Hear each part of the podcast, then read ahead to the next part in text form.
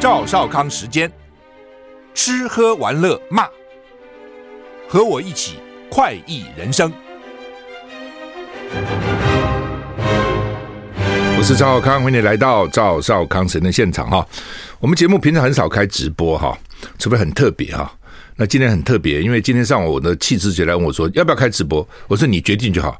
她说陈玉香小姐今天打扮得非常美，本来就美丽了哈，今天非常美丽，应该要开直播。我说好吧，我就配合穿了一件外套。这样，平常我主持广播是穿的比较随便哈，而且我因为前两天做那个拔罐，所以脖子还有一点那个那个拔罐那个痕迹哈，所以呢，今天就这样这个来做直播了哈。好，那么玉香你好。大家好，我是陈玉香。是，那陈陈小姐马上有一个新的演演奏会哈，是九月二十八号，就礼拜四哈，就下礼拜四了哈。对，马上到了七点半。那台北市立交响乐团哈，在国家音乐厅跟陈小姐合作哈。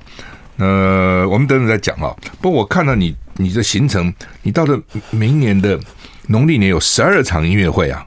对，我九月二十八是在国家音乐厅啊，跟市交，嗯，然后十月二号又是在国家音乐厅是国际福伦社根除小儿麻痹。慈善音乐会，嗯、那是长荣交响乐团哈，那是一个慈善音乐会。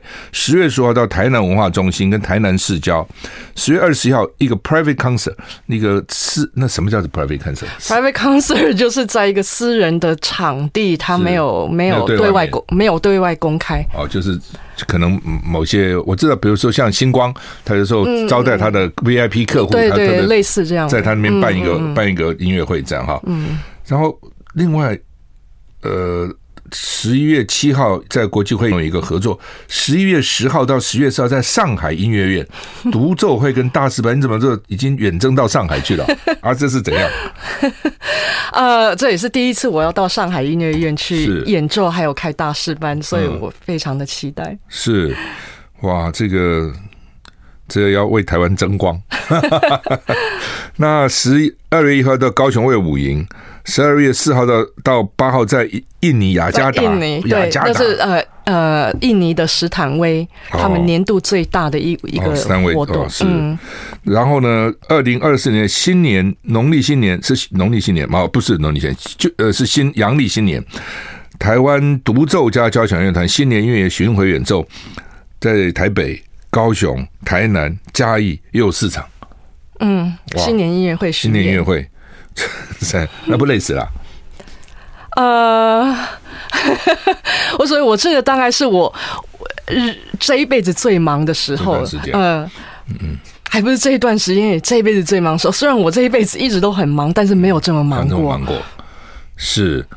那特别前一阵子，其实疫情期间你就很忙，因为很多国际级大师不能到台湾来，都是你来上场了，这样。对，对，疫情期间已经很忙，但是我以为疫情过了会比较好一点，我可以回去美国演奏了。哦、结果没想到还在继续的巡回演奏。我、哦、那不放你哈？那你你那个慈善那个帮老人弹钢琴还在做嘛？对不对？哦，那个还在做，还在做。那个一个礼拜一次，而且呃呃。增加了课，本来一堂课，现在变成两堂课，所以连续一口气上两堂课。哇！因为上次陈小姐来，如果大家记得的话，说老人她说学钢琴人没有失智的，真的这样吗？钢琴界的钢琴家不会失智哦，不会失智。如果他失智，是因为他没有在练琴了。哦，练就因为指头跟脑大概有连结还是怎样？对，呃，如果刺激。指尖的话，刺激到那个末梢神经的话，它就会直直接刺激到左脑和右脑，所以尤其是弹钢琴的，因为两手同时在弹，是。呃，所以是应该是不会失智的。听了你的节目，以后很多人说他们要开始学钢琴。好，我们现在谈这一次，比较重点是这一次哈，嗯，九月十八下礼拜四晚上七点半哈，那这次的指挥家是意大利的指挥家。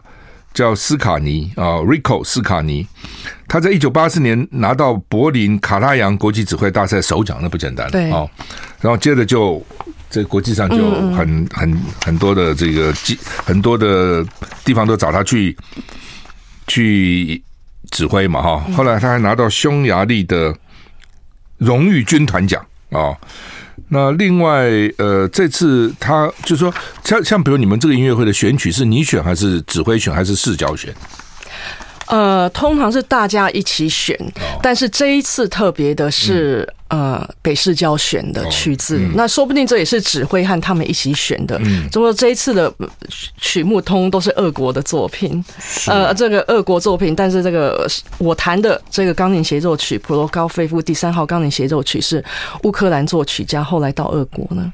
乌克兰跟俄国原来大家也分不清，就好就好像在一起嘛哈，现在才在打仗哈。那好，那这次你要上，我看就是上下半各各一次每一场就一就一首就已经占掉一场就是半场了，所以上下两个半场，一场一共只有两首，就一百就连休息有一百一百分钟，嗯嗯，哦，每首曲子都很长，所以对对对，一首曲子就占掉半场的音乐会，哇。那么跟我们介绍一下这两首曲子的特色。呃，这两首曲子其实很相同，它都是在呃这个二比较算是二十世纪的，都是俄国的曲子，嗯、而且它都有。战争的味道在里面，尤其是我这个钢琴协奏曲，有非常多的战争，有呃讽刺在里面，但是同时的，它也带有一些幽默，嗯，呃，而且在技巧上，两个曲子都一样，在技巧上都非常非常的难，甚至难到有一点像是特技表演那一种的难。那那个，我我有常常看一些演奏，不一定是钢琴啊，小提琴什么这这个，为什么那些作曲要？要写那么难的曲，然后来测试这个演奏者的功力，还是怎样？对，那个就是呃，一方面他们自己的琴艺是很很高干的，呃，自己本来就是很厉害的，他的程度就是这么高的，所以他才能写出这样子的作品。另外，另外一方面，他们通通常在写一个作品的时候，他们都在呃挑战，当然是在挑战自己，挑战钢琴的极的极限，对啊，所以我觉得就觉得哇，那真的对。有时候我们看的想说，说，那是人弹的吗？这我就是这样想，是人吗？人在。我常常看了他，然后自己试一试，想说这是人类做得到的吗？而且而且它不只是难，它有时候难的时间很长。OK，那一首协奏曲有可能四十分钟、四十五分钟、五十分钟都有可能，然后你还要维持这么长的时间，所以有时候我真的想说，这是人类做得到的吗？就知道 你这样讲，我真的我在下面看你们表演，想说。还是说，就当然有的时候就勉励自己说，嗯，只要努力都可以达到的。对，尤其对年轻人，可能是一个，你看人家可以弹这么好，不一定在钢不，他不一定弹钢琴，他做别任何事都一样。嗯，你只要对不对？这个古时候不是讲什么铁杵磨成绣花针哦，你真的好好去一直练习，一直练习，练习有兴趣，有一天你也可以很厉害啊。嗯，他看他们弹，真的是你觉得说，怎么可能呢？怎么可能那样弹呢？啊？这这，但就弹出来就是了。那比如说，像你们自己的练习，你现在没有什么老师了嘛，对吧？你拿到一个曲目，可能没弹过一个新的，你怎么练？就按照这个谱这样练了。通常如果是协奏曲的话，呃，可以说大部分的协奏曲我们都是学过的，呃，应应该要应该要的。如果你现在要演奏，你小时候都要学好了。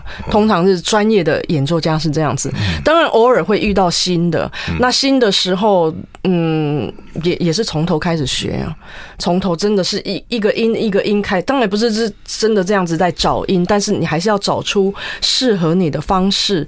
呃，从指法到嗯。声部到怎么背谱诠释，要找出适合你自己弹的方式，用你所有学的基础来找出方式。那在练的时候会不会，比如我吹小喇叭哈？练的时候就很难听嘛，呃，练的时候觉得 我们练的时候也很难听，会会会，所以很多人家里有钢琴的，想要请我到他们家练琴，想说能听我弹，呃，弹琴给他们听。我说练琴跟你想象的是不一样，不是你在国家音乐厅那一种的，呃，听到音乐会这么好听的音乐，练琴很难听的，一定是这样，一定是这样，一定要这样，练琴难听，那个成果才会好。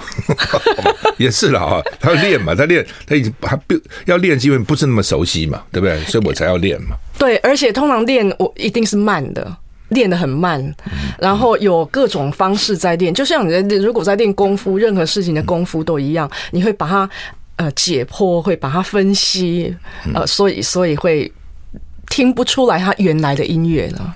嗯，等到上台就不一样了，就是那是另外的，就是对，上台就是这个呃成果是他原来要的样子。嗯，我上次。去听这个陈小姐音乐会，你还把那个钢琴的弦都弹断了，哇！你到底有多大力气能把钢琴弦弹断？弦弹断那次，其实我们在下面不见得听得出来，但你立刻就知道了，对不对？你你你们听不出来，是因为那有乐团很大声，嗯、但是那一次说实在的，我也吓一跳。我自己吓一跳，因为我在呃，刚好这样观众看得到我们。我呃，我那是我第一次，你看我演过两千场音乐会，超过两千场第音乐会，那是第一次在舞台上弦断了。那个时候断的时候，刚好是我离钢琴很近，因为我在弹高的那个部分，然后离。刚好脸离钢琴比较近，我看到那个弦跳起来，那是 pop 那种的方式跳起来，绷紧的弦断就跳会反弹，嗯，会反它弹起来，我自己吓一跳，而且那个是这个呃整个曲子最精彩的时候在。最后一个乐章，所以很快很快，快的不得了的时候，他跳起来。那当然我不能，我不能有任何反应，所以我是继续弹。但是他那个弦啊，怎么跳了？也不能停了一下，说怎么怎么怎么办？所以继续弹，而且是很快，像这种炫技的时候，嗯，那。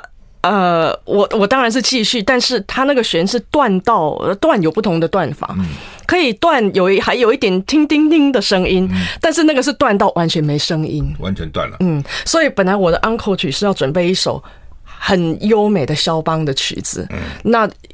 少一个音当然不优美了，所以我就没有弹我本来要弹的 uncle 曲，然后突然在呃舞台上又跟指挥在研究要再弹什么，所以那时候才再 repeat 一次本来弹的协奏曲。嗯、那那不错，我很少看音乐会，居然就看到你全弦断了。我也没有看过这样。好，再讲一次啊，九月二十八号下礼拜四晚上七点半啊，在国家音乐厅哈。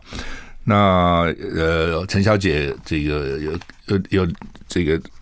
演奏两两个曲目了啊，等等我们介绍啊，会仔细介绍。我们现在。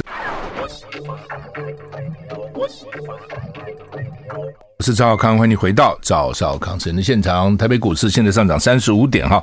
我们现在访问的是陈玉香小姐，谈她马上要举行的这个音乐演奏会哈。那它整个标题啊叫做“二零二三年 TSO 名家系列”啊，斯卡尼跟陈玉香与 TSO 台北交市立交响乐团哈。那下礼拜四九月二十八号晚上七点半在中山东路的国家音乐厅哈。票的话呢，一般国家音乐厅都在 OpenTix 去去买了哈。那因为是九月二十八号，等于是中秋节前，是不是？中秋节前一天哈，嗯，所以呃，有的人可能出国了，有的人可能回南部去度去看看家人了哈。因为中秋节嘛，都要团聚哈。不过呢，这个年假之前看音乐会也蛮好的嘛，我觉得哈，这个至少第二天比较悠闲呢，至少不用赶嘛哈。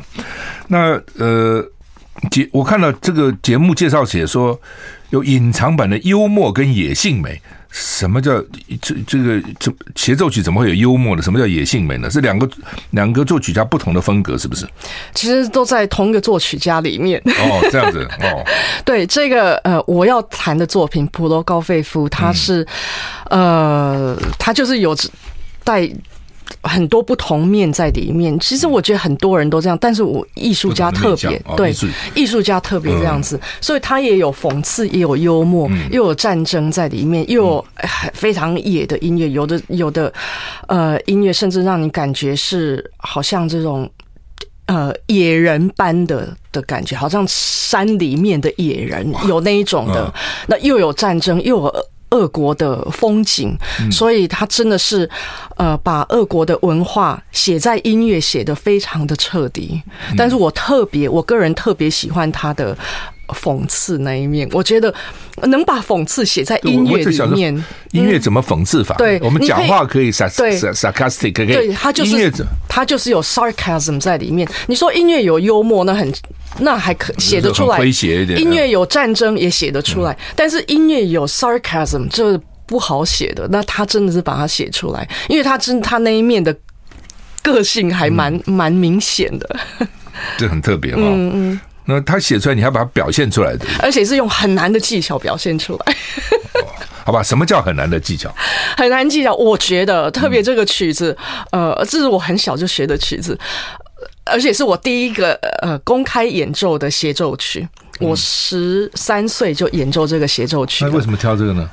呃，那时候那是老师挑的。我那时候在学的时候，我想说，这怎么是人类弹得出来的？怎么有可能？十三岁，呃，而且这这真的是好像在琴键上特技表演。而且呃，当然这个手是忙得不得了。那为什么会忙得不得了？又是因为他快得不得了。那我曾经给他算过，在一秒钟里面。Less than one second 啊，不到一秒钟，要弹到十几个音，而且这十几个音还要飞过整个键盘，就是很宽，很很宽就是了，不是在一起的，嗯，不是一串，那还比较容易一点，是是这个 range 很大的，那那真的想说，怎么有可能弹到不到一秒，十几不到不到一秒，然后手要做很，已经做很多，我在想一秒要弹一个 都很，而且不是只有一次这样子，是一一大段都这样的，所以这个曲子要练。练的很多，而且要很多的舞台经验。那这个曲子，我我有呃，我我跟他有很多很多历史的呃故事。嗯、但是跟北市交呢，特别的就是我们两千零八年就是用这个曲子到北京奥运去的庆祝大会去演奏的，在北京、哦、北京国家大剧院那时候刚盖好，我，我们是嗯，我们是呃，他三十场的叫做 Countdown Concerts，Countdown to the 那个 opening，所以呃，我们是其中一场，就演这个，呃，对，就是跟北市交，哇，嗯，北市交的程度怎样？因为我们常常看到全世界很多的柏林爱乐啊，这个爱乐那个爱乐，我们的北市交怎样？非常好，我觉得这我觉得是好到是我们可以，嗯。呃，不不，当然，呃，程度好以外，我跟他们也很很有默契，默契蛮重要的。那我觉得我们是呃，不用排练就可以上场那种的。对，有有的乐团你可以跟他感觉到这种默契。那这个这一次的指挥也非常的有意思，他其实这一次是要从冰岛来的。哦，嗯，那他也他的。他的不同的地方就是，就他是一个很好指挥，他可以把总谱都背起来，所以他是背谱上台的。哇，那你很厉害，很厉害，很厉害。总谱就各个不同的乐器的，对对对，像我们是看一一支钢琴是看两条线而已，他可能看九条或十条，他通通背起来。所以我我真的很少看过指挥这样，有这样子，但是很少很少。那那是因为天分，一看就知道还是要下功夫背，都要都要。这样子。嗯，因为我常常看指挥，他们说哦，这个部门那个部门指挥，所以他显然要要很清楚不同的部门在演奏什么嘛哈。所以指挥也蛮重要，就是。哦，指挥非常重要，真的是这样。嗯，那假如说我跟以前问过你，我就每个人看到我的谱自己玩就好了，我干嘛看指挥呢？谱上都已经写清楚了吗？这个不是这样吗？嗯，因为因为嗯嗯有八十个人一起在演奏，嗯、所以这指挥就是在把这八十个人能能让他们一起演奏的有默契，大家的感觉还是一致的。而且开始这 interpret 就解释这个曲的时候，是不是指挥要跟团员沟通？这曲在表达什么？我的。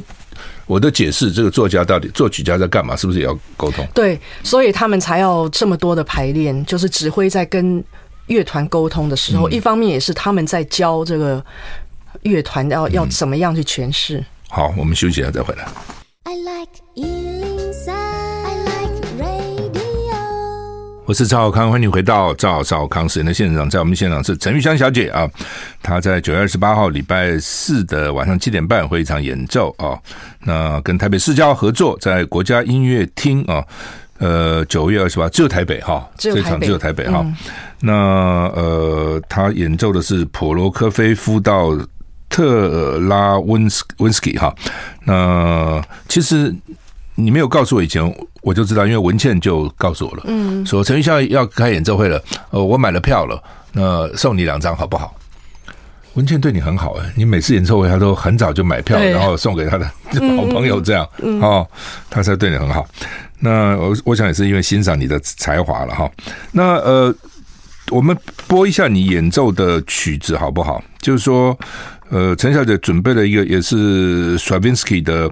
叫什么？Dance Russia，就是俄罗斯之舞，是吧？嗯，那两分二十九秒哈，不是这次要演奏的，不是这次要演奏，因为这是钢琴独奏，但是也是俄国的作品。为什么俄国作家特别多？作曲家或者作家也蛮多的，文学家、艺术家也那个美术家也画家。俄国就是一个很重视文化的地方，但是我觉得特别就是冰天雪地的地方，呃，艺术家。文学家就比较多，因为大家会往心灵里面找，那个气氛比较对，磁场是对的。嗯，而且可能生活从小比较苦，那个环境比较、嗯、比较艰苦了、嗯、哦，所以对啊，环境其实影响蛮大的哈。好了，我们来听一下这个呃，Stravinsky 的这首《俄罗斯之舞》，陈小姐演奏的。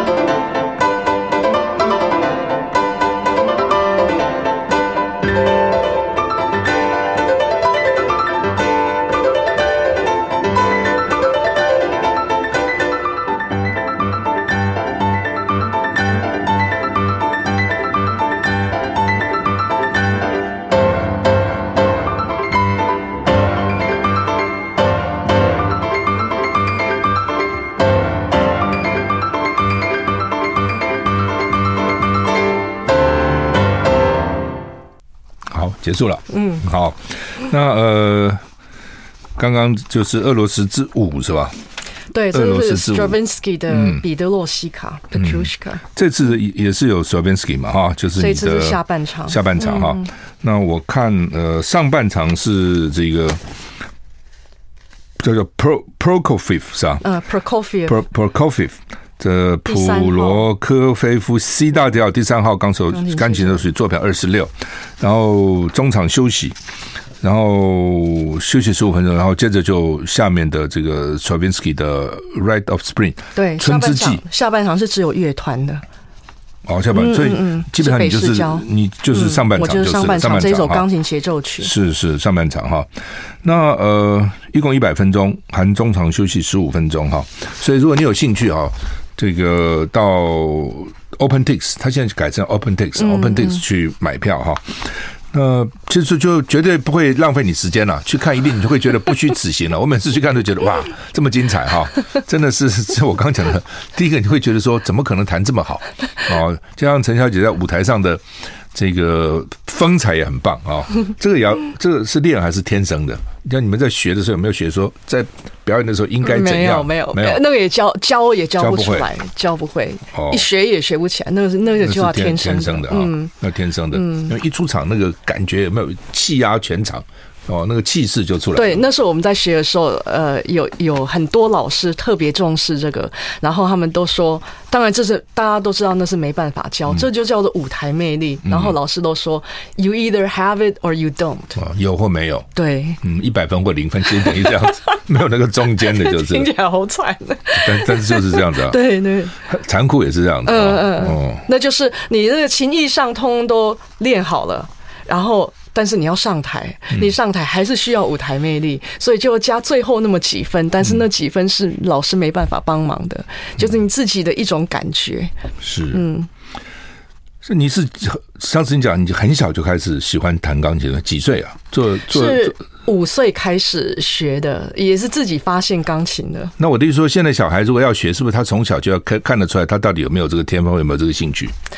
他从小就可以学，呃，当然天分兴趣也是小时候都看得出来，但并不是说四五岁一定看得出来，有时候再大一点点，可能七八岁的，呃，学是是很好，大家可以学，但是要呃。坚持下去是比较难的，不容易。嗯，我看到很多人学学到谈到什么第十级，最高什么几级、十级、十一级什么那个，他们不是有那个？呃，那个还是比较前面几年而已。他们他们就是学到后来就就 就不学了，通常都没有学完，对不对？对，都没有学完。嗯，因因为什么？太苦嘛。因为太太辛苦啊，还是太辛苦呃，你要非常非常的热爱。OK，好，那么今天谢谢陈玉香小姐到我们现场来哈。那九月二十八号下礼拜四晚上啊，在国立国家音乐厅，现在还有票哈，虽然不多了，但是还剩一些票，欢迎你去欣赏。我也会去了哈，我也会去，因为文倩送了我票啊，每次都不好意思啊。谢谢陈小姐，呃，谢谢我们的这个听众哈，谢谢你，谢谢。我是赵少康，欢迎回到赵少康时间的现场。台北股市怎么跌了？今天跌了一点二七点啊。好，那么我前前两天跑到嘉义去哈。那为什么到嘉义呢？主要是呃，我去看一下那个制造那个好好动啊。我们现在那个好不呃在推那个好好动跟好有力嘛啊，要去看一下那个厂。他们跟我讲那个厂很棒很棒，我想去看一下到底怎么个棒法啊。但是在嘉义。啊，就一大早就说八点吧，八点零一分的高铁就去了啊，因为我还要赶回来，下午还要战情室啊、那个电视啊等等啊。结果不，差不到快到苗栗，突然高铁高铁站上停下来了，不动了哈。我从来没遇到这种情况啊。哦，平常如果会车的话也都很快嘛，那怎么会停了那么久呢？后来我听到广播了，说前面几号车高铁呢，在苗栗那边呢。乘客下车，乘客下车去换上另外一个车，所以耽误大家，很抱歉。我说发生什么事？怎么会整个高铁的车乘客下来换车？哦，然后呢，那天也没有看到，也没有看到有这个新闻报道。后来等到第二天、第三天，我看到一个小新闻出来了。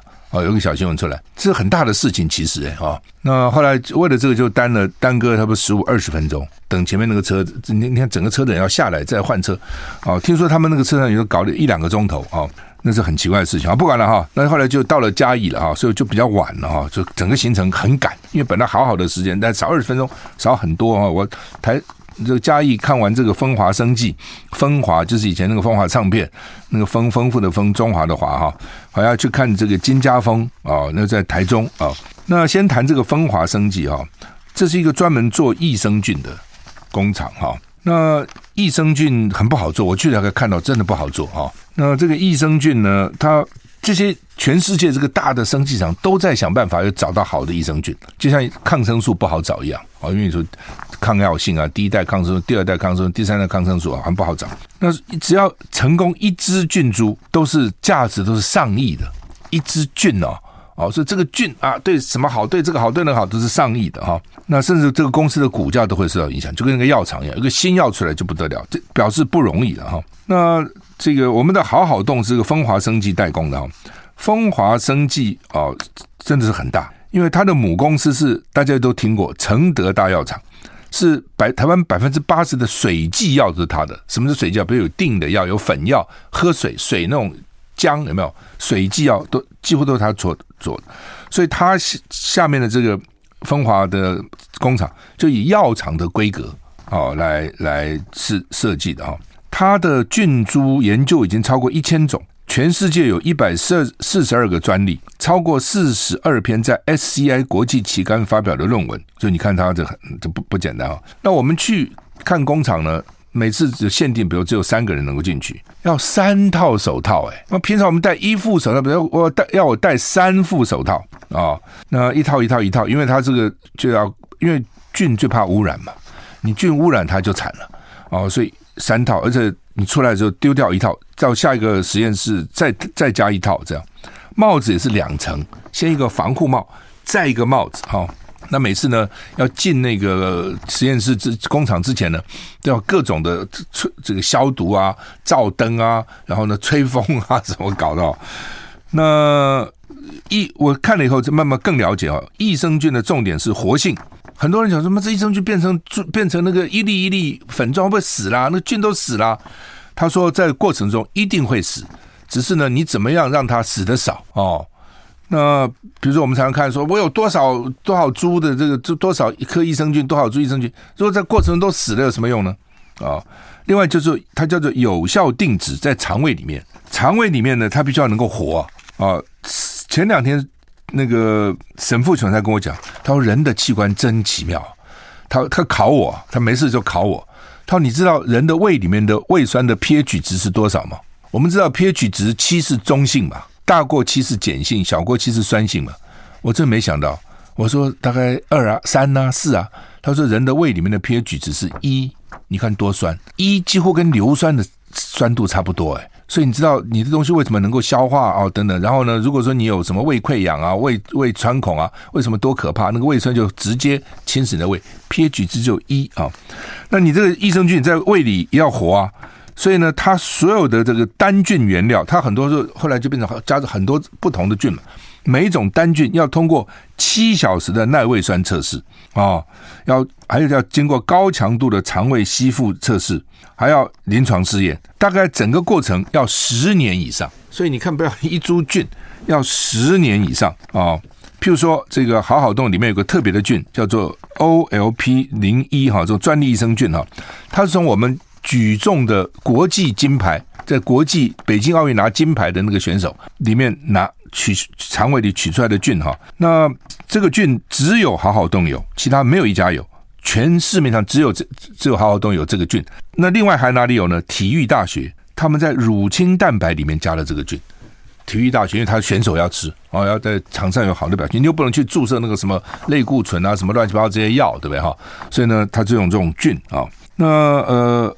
冷却是很重要的哦，你怎么样这个这个菌把它冷冷了以后，让这个菌能够休眠？那他们工厂就因为他们很很蛮蛮不错，一个个跟我解释哈，我也学很多了。就是说，如果这个菌已经都老弱残兵了，你把它冷却有什么用啊？一定要它最壮年的时候，一个菌有一个生命的周期嘛，最壮年的时候立刻把它冷冷冷冻下来，让它休眠，让它睡觉哦，不再继续老化。瞬间冷冻，全世界只有两台机器，一台台在这里，六七亿啊，一台机器就六七亿啊，啊，另外一台在欧洲一个百年大厂，哦，所以他给我看这个机器，哦，他说怎，你看怎么做，怎么立刻瞬间冷到百度以下，我们就。I like 我是赵康，欢迎回到赵少康时间的现场。台北股市现在涨了涨十点哈，刚刚讲到我这个前两天到了嘉义跟到台中哈，很赶哦，一早赶回来呢，下午还能够到 TBS 去录少康战情室。你看我那个时间抓的多么紧张哈。那到了工厂，因为高铁晚了二十分钟啊，很少有这种情况。到工厂是赶赶赶赶赶哈。那呃，刚刚讲哈，他这个我们现在讲风华生机是好好动的这个这个。这个代工厂哈，那所谓代工就是我们都已经设计好了，要知道什么东西好，什么东西，然后请他帮我们做啊。那他的那个智慧瞬间冷冻系统六七亿一台机器啊，呃，为什么说那个很重要？他厂厂里面告诉我说，一般的益生菌它必须要冷冻嘛，要干燥，你要变成粉啊，变成那个什么不都要变冷冻干燥嘛？它在冷冻干燥的过程里面会产生叫冰晶，冰的晶。冰晶因为突然低温了嘛，水分会变成冰晶，冰晶会穿透益生菌的外层外膜，破坏了益生菌的活性。所以同样你在那边吃，他跟你讲个天花乱坠，你吃到肚子跟没效哦。我那天也问他了，我说你们这样做哈，做出来的东西哈，我到底要不要放冰箱？他说放都比不放好，知道这意思吗？就所以我也跟你讲，你家的益生菌能够放冰箱就放在冰箱里，放都比不放好，因为放呢。它这个会中间死的会比较少，同时它的寿命会比较长。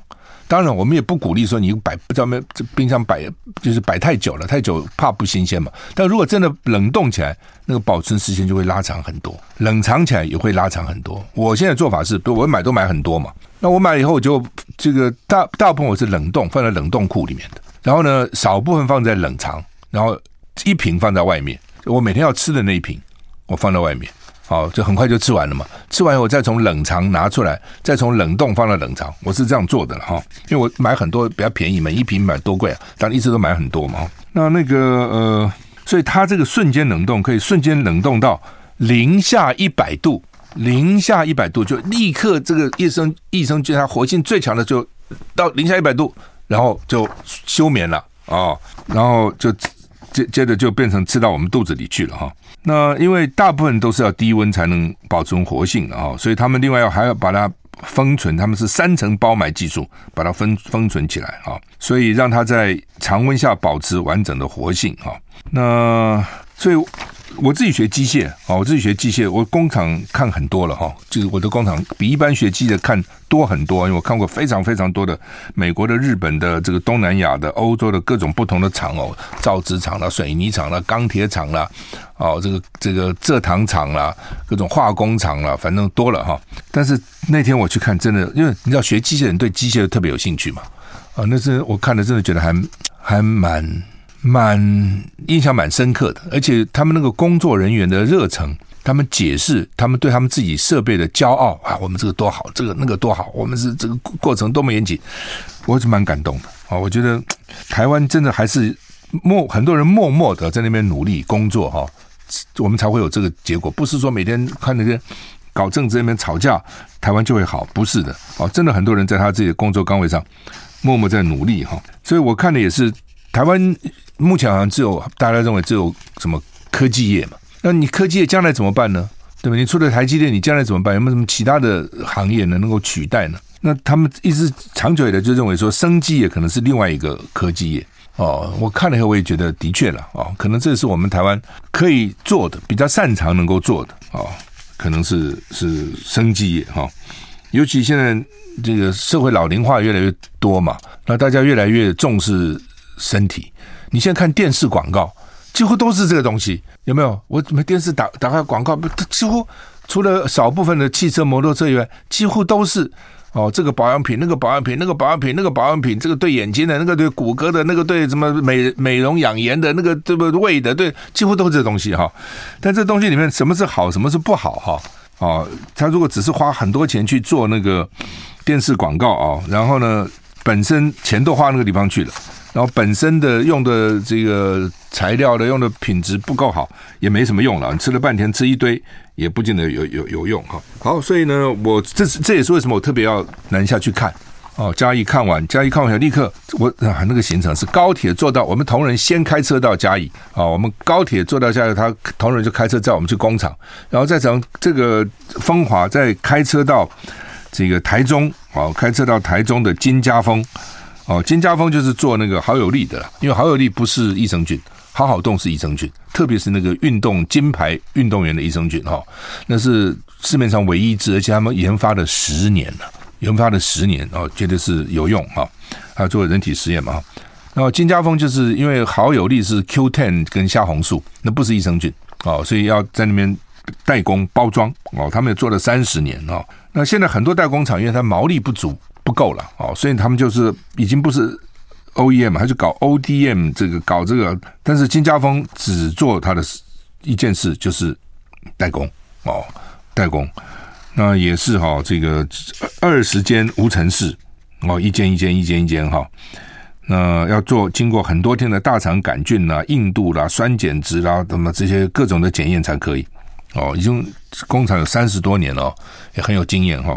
那他就举个例子，有一次呢，这个他们去那个装瓶嘛，有一个一个一个箱的瓶子一百五十瓶，只有有一个瓶子破了一个小角，整个箱子一百五十瓶全部退货，重新来过哦，因为他们就虽然你装瓶都会经过一定的程序消毒等等，但是他们觉得说有一点瑕疵都不行，就是一个精神了哈。很多人觉得啊，算算这瓶拿掉，还有一百四十九瓶还可以嘛，就是他们的精神啊，那家叫金家风。其实你你一般都大概听不到了，只是我去了以后呢。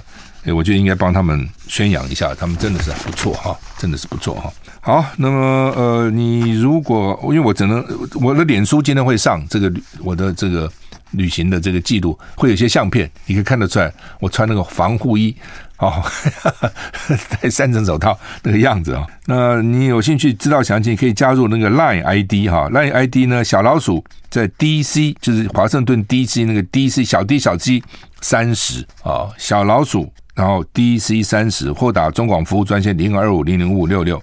零二二五零零五五六六啊，就是详详情了。你如果想知道这些详情哈，好，台股现在涨三点二点，偶尔离开台北，离开播音间，到中南部去看看这个，看看那个，蛮好的。你感觉到民间的力量哈，然后呢，我们这个基基础一些不同的工业啊，他们的活力啊，我觉得都蛮好的。好，我们时间到了，谢谢你收听，再见。